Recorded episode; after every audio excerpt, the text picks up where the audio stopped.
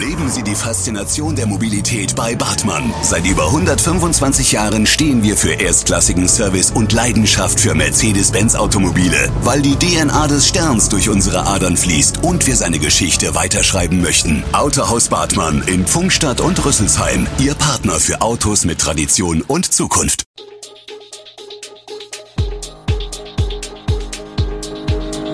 Gude, unser morgendliches News Update. Das Wichtigste aus Südhessen für Sie im Überblick. Guten Morgen aus Darmstadt an diesem 3. Februar. Wie soll sich die Darmstädter Innenstadt verändern? Hessen will die 2G-Regel im Handel aufheben und auch in Südhessen beschäftigen die tödlichen Schüsse von Kusel die Polizei. Das und mehr gibt es heute für Sie im Podcast. Die Hochschule Darmstadt befragt Menschen zu ihren Wünschen für eine attraktive Innenstadt. Forscherinnen haben nun erste Ergebnisse verraten.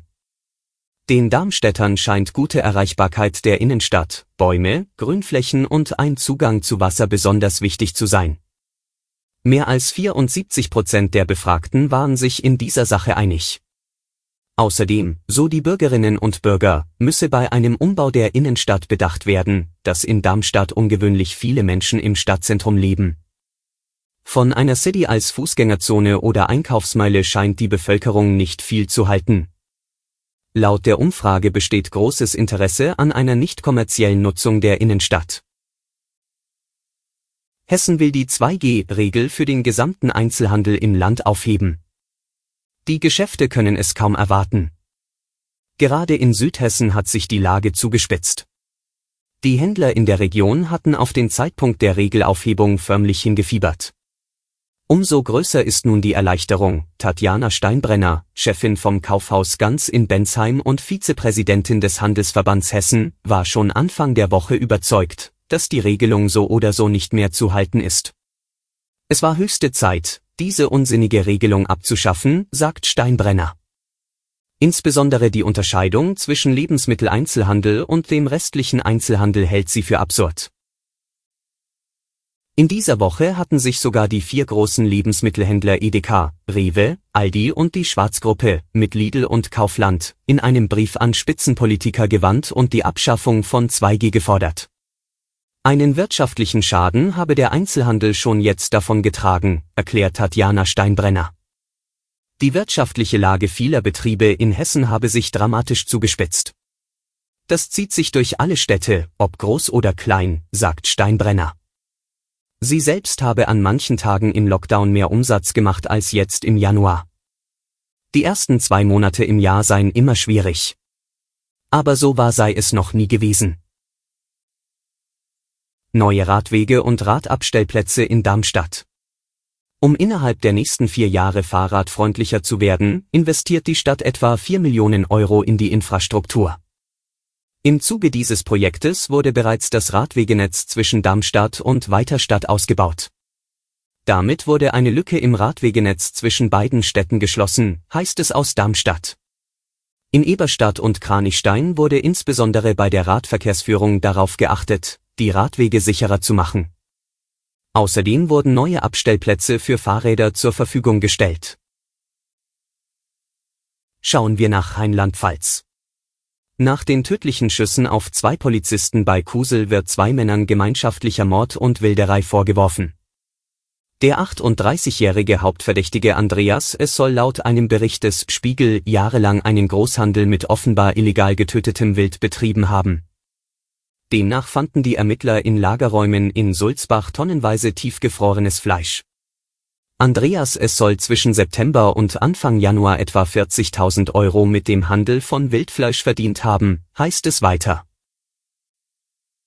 Außerdem habe man bei den Durchsuchungen ein Dutzend Schusswaffen, darunter wohl auch die Tatwaffen, gefunden.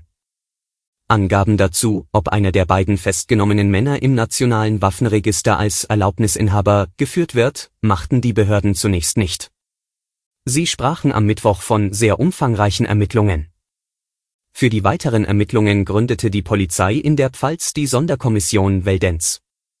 Unter Leitung des Kriminaldirektors Frank Gautsche sollen die Sicherheitskräfte in Kaiserslautern die Aufklärung der Tat vorantreiben. Auch bei den Kollegen bei der Polizei in Südhessen ist der Angriff in Rheinland-Pfalz ein Thema. Die tödlichen Schüsse treffen uns ins Mark, sagt Bernd Höchstädter, einer der Pressesprecher des Polizeipräsidiums Südhessen. Das, was da in der Nacht zum Montag im Landkreis Kusel passierte, ist seitdem Thema bei jedem Gespräch hier auf den Fluren.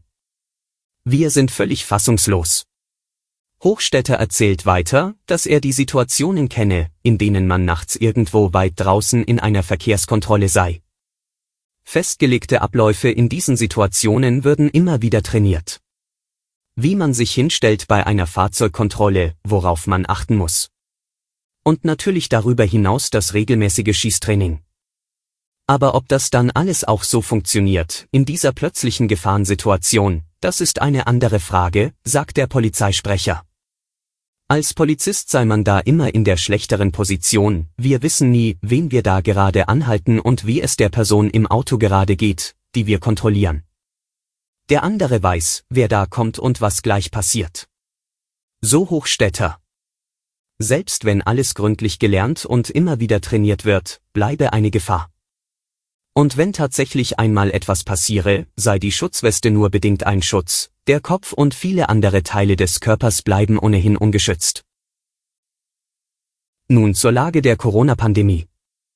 Die Zahl der binnen eines Tages ans Robert Koch Institut übermittelten Corona-Neuinfektionen ist erneut auf einen Höchststand gestiegen.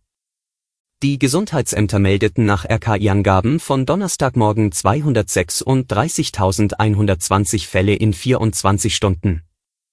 Vor einer Woche waren es 203.136 erfasste Neuinfektionen gewesen.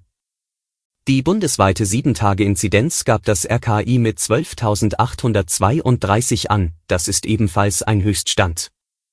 Zum Vergleich, am Vortag hatte der Wert bei 12.275 gelegen. Vor einer Woche lag die bundesweite Inzidenz bei 10.174. Die aktuellen Zahlen geben den Stand des RKI Dashboards von 5 Uhr wieder. Experten gehen von einer hohen und weiter steigenden Zahl von Fällen aus, die in den RKI-Daten nicht erfasst sind, unter anderem, weil Testkapazitäten und Gesundheitsämter vielerorts am Limit sind. Zudem melden einige Städte und Kreise seit Tagen Probleme bei der Übermittlung der Corona-Fallzahlen. Alle Infos zu diesen Themen und noch viel mehr finden Sie stets aktuell auf www.echo-online.de.